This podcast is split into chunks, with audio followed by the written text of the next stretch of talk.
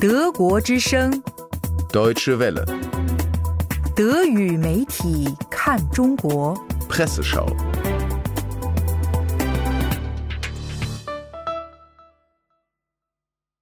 欢迎收听一月十五日的德语媒体看中国。新苏黎世报周一在其国际版发表署名文章《南太平洋发展援助背后的地缘政治》。文章在开头写道：“澳大利亚的最新批评非常直接，中国在南太平洋岛国建造的基础设施毫无用处。中国以贷款形式提供的发展援助金，主要将导致这些国家负债累累。”这些批评并不是来自一个非政府组织或者一个国际组织，而是澳大利亚国际开发部长威尔斯。北京气愤回应，并向澳政府提出严正交涉。文章接着指出，澳大利亚与南太平洋岛国关系密切，是他们最大的援助国。澳洲提供的发展援助金额远高于其他国家。堪培拉在世界范围而言，可能只有作为美国亲密盟友的地缘政治影响，但是在南太平洋可是颇具分量的大国。而北京在该地区不断发展影响力，早就令澳洲感到不满。自从澳大利亚国内就真实和可能存在的中国对澳洲政治、经济高效的影响展开讨论以来，堪培拉对中国在其后院的动作愈加不信任。新苏黎世报的作者随后又分析到，在南太平洋还有另外一个地缘因素：二十个岛国中有六个仍承认台北代表中国，基里巴斯、马绍尔群岛、瑙鲁、帕劳、所罗门群岛、图瓦鲁。多年来，台北和北京一直在比拼谁可以提供更多的援助金。这种支票本外交于2008年马英九上台时结束。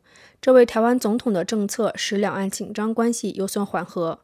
但是现在双方的关系又明显恶化了。新苏黎世报这篇从悉尼发来的文章另外提到，中国再三被批评向有名无实的项目投资，例如政府大楼、会议中心和体育场。悉尼洛伊研究所东亚项目主任瓦拉尔指出，一定程度而言，中国对发展的理解和传统西方援助国其实不太一样。瓦拉尔解释道，北京有一种需求金字塔的想法。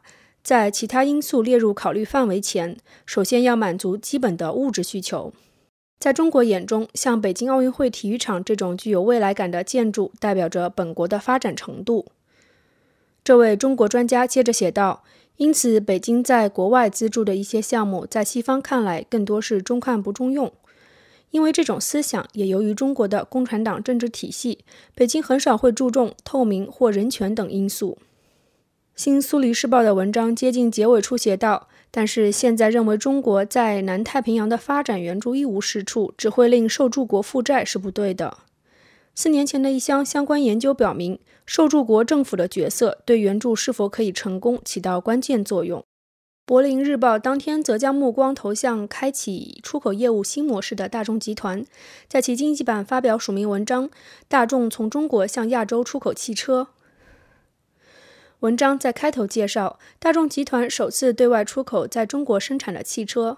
大众集团周五在北京宣布，此举拓展了大众集团在新兴工业国家市场的产品多样性。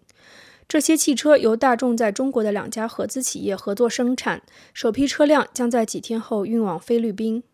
大众承诺，在中国生产汽车将不会以牺牲德国的生产规模和工作岗位为代价。大众集团称，这是一个非常积极发展市场的额外业务，和现存的供货渠道并无竞争关系，对其他工厂的生产规模和其他地区的员工均无影响。我们也没有计划在中国生产面向欧洲市场的汽车。柏林日报的文章继续指出，从中国出口汽车的想法看来由来已久。大众集团在那里创立了巨大的生产规模。大众2017年在中国生产了超过300万辆汽车，占其全球生产总量的三分之一，创下历史记录。大众在中国有20个生产厂，相比之下，美国只有一个，法国有三个，德国也只有28个。从经理层角度而言，将该生产基础用于供给这一地区的其他市场，自然是水到渠成。